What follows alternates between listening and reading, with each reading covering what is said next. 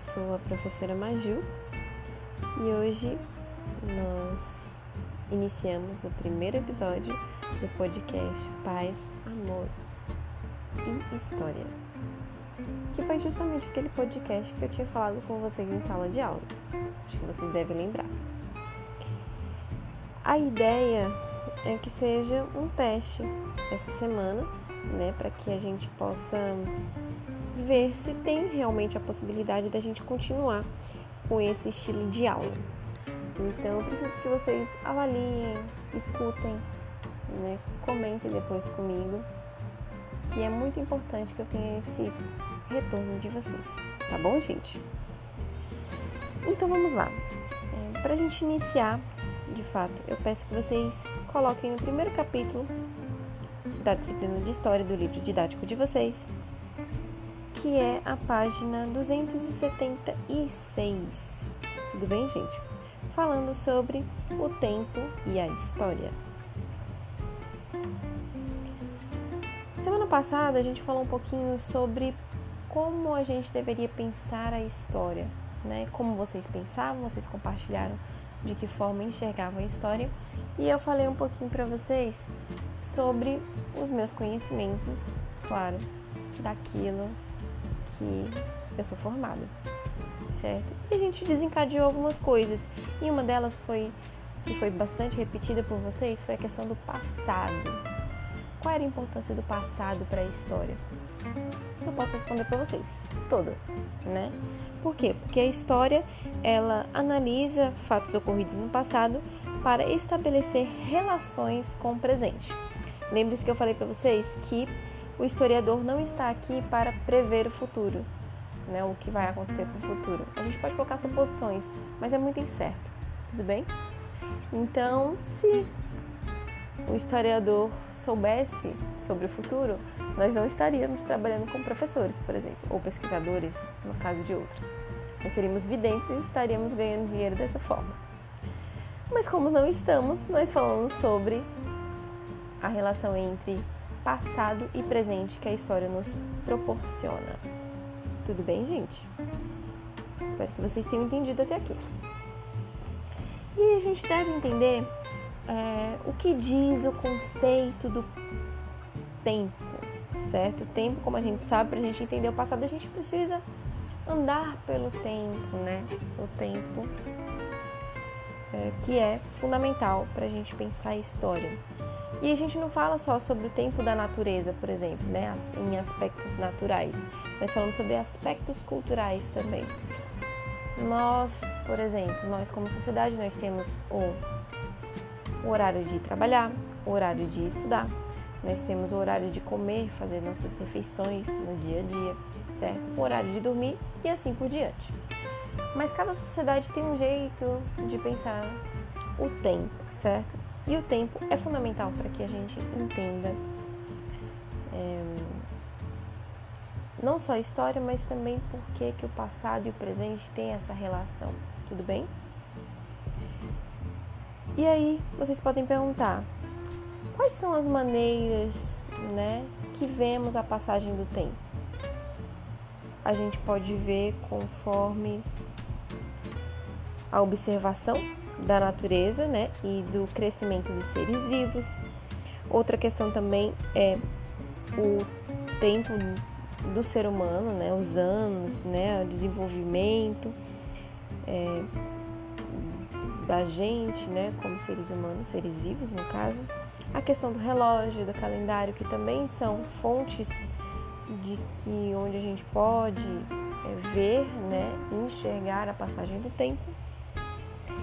E aí a gente chega no tempo histórico, certo? O tempo histórico ele está envolvido com a questão do calendário, do relógio, mas ele é um tempo específico que é utilizado pelos historiadores.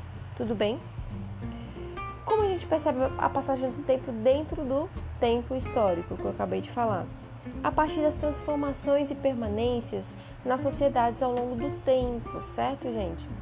Então, se a gente usa calça jeans, por exemplo. A calça jeans não é um costume brasileiro, certo? É um costume norte-americano que vem de muitos anos atrás.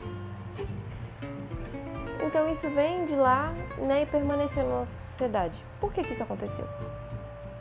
Então é dessa forma que a gente é, vê essa passagem do tempo, as permanências né, e as transformações que ocorreram. Outro exemplo também é a questão dos talheres. Até certo ponto, né, de décadas anteriores, de séculos anteriores, as pessoas comiam com as mãos. Mas isso passou a ser visto com maus olhos em certa época. Então, as pessoas que tinham mais condições comiam de talheres. E hoje nós comemos, já é algo popular, todo mundo come de talher. É algo bastante popular, mas por que, que isso permaneceu? Então a gente estuda sobre isso, né? O tempo histórico estuda sobre essas questões.